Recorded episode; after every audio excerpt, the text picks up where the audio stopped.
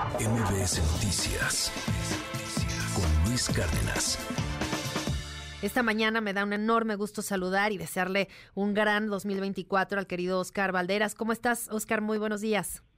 Querida Sheila, qué gusto saludarte. Feliz año para ti, todo el equipo y la audiencia. Igualmente, pues, pues ¿cómo ves qué, qué evaluación haces, corte de caja, pues ya casi un año de esta captura de Ovidio Guzmán? Sí, fíjate, estaba, estaba acordando un poco qué estaba haciendo hace un año justamente, y para estas horas más o menos estábamos recibiendo la información de que gente del cártel de Sinaloa, fíjate, esto es algo que no habíamos visto del país, atacaba con armas de fuego el fuselaje de un avión de pasajeros que iba hacia México, hacia Ciudad de México, en el intento de detener por segunda vez el arresto de Ovidio Guzmán. Y a un año de esta detención, que ocho meses después se convirtió en extradición hacia Estados Unidos, pues bastante ha cambiado el panorama criminal, no solamente en el cártel de Sinaloa, sino en el país. Uno de los efectos más inmediatos es que, y seguramente tú lo recordarás y también el auditorio, empezaron a surgir en los meses siguientes mantas eh, que eran colgadas principalmente en ciudades en el norte del país, en las cuales los chapitos se deslindaban del negocio del fentanilo. Anunciaban que supuestamente ellos nunca habían tenido nada que ver, pero que además se sumaban a una especie de alianza contra el fentanilo en la que anunciaban el castigo, que era no fue el mismo para decir asesinar, a quien traficara con esto piede sintético. Y comenzaron a surgir eh, dealers o presuntos dealers asesinados y bueno, se ubicaba que eran dealers o, presuntamente porque al lado de los cadáveres aparecían pastillas con fentanilo. Y esto pues significó un cambio muy importante, porque eh, los chapitos y muchas facciones del cártel de Sinaloa tuvieron que dejar el negocio del fentanilo para bajar un poco la presión que sentían por parte de Estados Unidos. Y el negocio del fentanilo vale mil millones de dólares anuales. Por supuesto, al dejar ese negocio de lado, pues tienen que nivelar las ganancias, tratar de equilibrar esas pérdidas y se mudan a otros negocios ilegales. Y el que más se han mudado, y esto lamentablemente lo hemos visto, sobre todo en este fin de año, es el negocio del tráfico de migrantes indocumentados. Este vale 13 mil millones de dólares anuales, 13 veces más que el del fentanilo. Y entonces, también esto explica por qué hay una grave crisis de migrantes secuestrados, no solo en Tamaulipas, que fue, por ejemplo, el caso reciente de estos dos migrantes, sino en Sonora, en Chihuahua, en Baja California, que los traen desde Chiapas, que es una plaza del cártel de Sinaloa, y se los llevan y les cobran por brinco, es decir, por llegar a Estados Unidos hasta 5 mil dólares por persona. Es decir, la tarifa subió porque, porque los chapitos tuvieron que dejar el fentanilo a causa de la detención de Ovidio. Entonces, el arresto de un hombre, de un joven treintañero, repercute en todo el mapa criminal en México y hoy nos ha dejado como secuela una migración ilegal más cara y por ende mucho más peligrosa. Claro, fíjate que qué curioso, ¿no? Cómo se va moviendo la, la estrategia del negocio, ¿no? De, del crimen organizado y, y también eh, muy de la mano con lo que comentas y, y pues coincido plenamente, la migración ha sido pues el negocio más jugoso, tristemente para, en este caso, eh, el cártel de Sinaloa y bueno, pues obviamente los chapitos, y que también va muy de la mano con las extorsiones, ¿no? Incluso eh, de los propios migrantes, y, lo platicábamos justamente esta semana, de cómo ahora también se están usando la inteligencia artificial para extorsionar estos grupos delictivos, y pues va evolucionando eh, la manera de operar y pues trasladándose hacia otros frentes, y creo que pues pues el rollo de las extorsiones que hemos platicado ampliamente, pues también es otro de los que están utilizando plenamente para, pues digamos, contrarrestar lo que les ha pegado la, la falta de ingreso, pues por el fentanilo. Claro, porque tienes por un lado justamente el aumento de secuestro a migrantes indocumentados, principalmente a ese tipo de población muy vulnerable que está de tránsito, que no tiene papeles, que no puede incluso darse el lujo de quedarse varios días para ratificar una denuncia ante una fiscalía, porque tienen que urgencia por llegar a Estados Unidos, y por otro lado, aquellos grupos que no están pensando en la lógica del secuestro lo hacen principalmente por un tema de seguridad para ellos, para la estructura criminal. Es decir, es muy riesgoso tener, por ejemplo, tomando un ejemplo de lo que pasó en Tamaulipas hace unos días, 32 migrantes secuestrados en una casa de seguridad, e incluso es costoso darles de comer, darles agua, mantenerlos abrigados para que para que haya pruebas de vida y sus familiares sigan haciendo depósitos con el fin de liberarlos. Muchas veces estos grupos criminales dicen, ¿sabes qué? Ni siquiera me voy a mover al secuestro de migrantes. En todo caso, me muevo a la extorsión de migrantes, ¿no?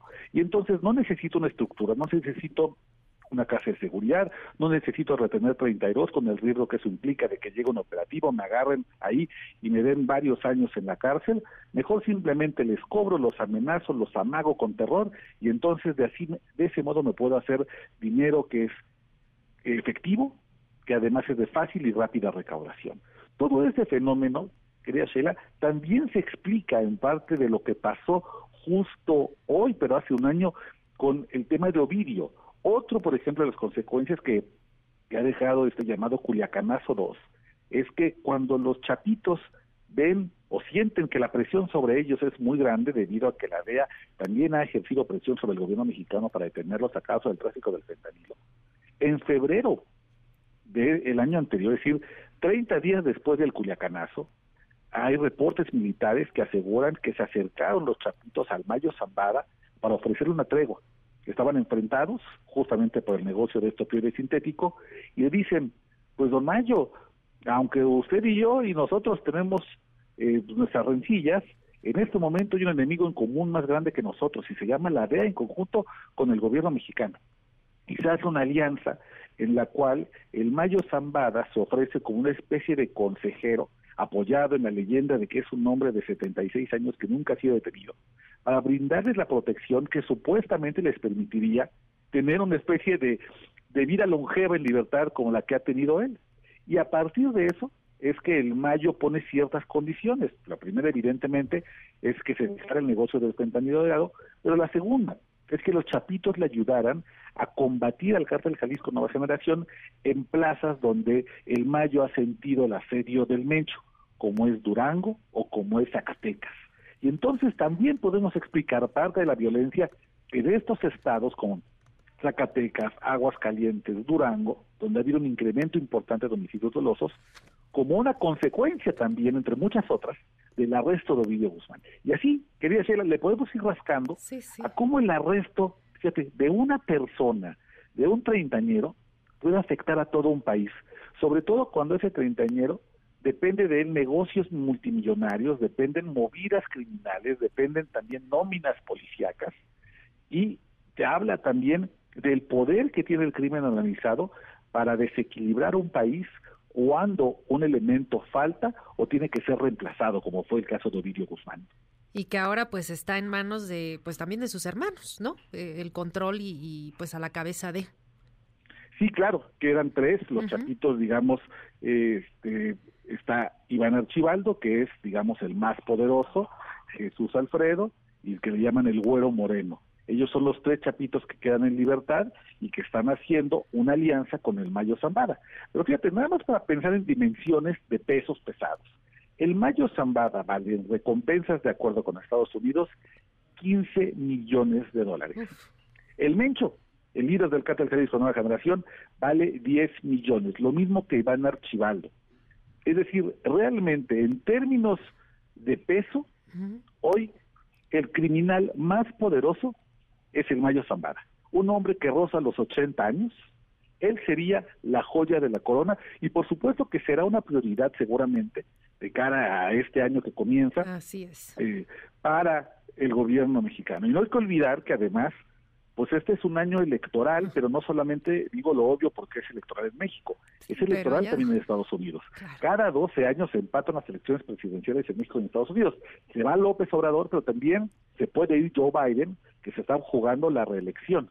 Y de eso también, de los resultados de las detenciones de estos capos de alto perfil, como es el Mayo Zambada, buscado en ambos lados de la frontera, dependen también los números de popularidad y las encuestas. No hay que olvidarlo, porque en una de esas este año puede ser el año en que por fin caiga el Mayo Zambada y entonces se desmorona el pacto que hicieron los chapitos y aquí sí vamos a ver cómo modificaría eso al país. Híjole, no, pues el año que nos espera, querido Oscar, muchísimas gracias por estos minutos, te mando un fuerte abrazo y seguimos, seguimos por supuesto muy pendientes de lo que ocurra este 2024. Muchas gracias. Y un abrazo de vuelta, feliz año y nos encontramos el miércoles en Nación El próximo miércoles ya estará de nueva cuenta Oscar Valderas aquí con Luis Cárdenas y su Nación Criminal. MBS Noticias con Luis Cárdenas.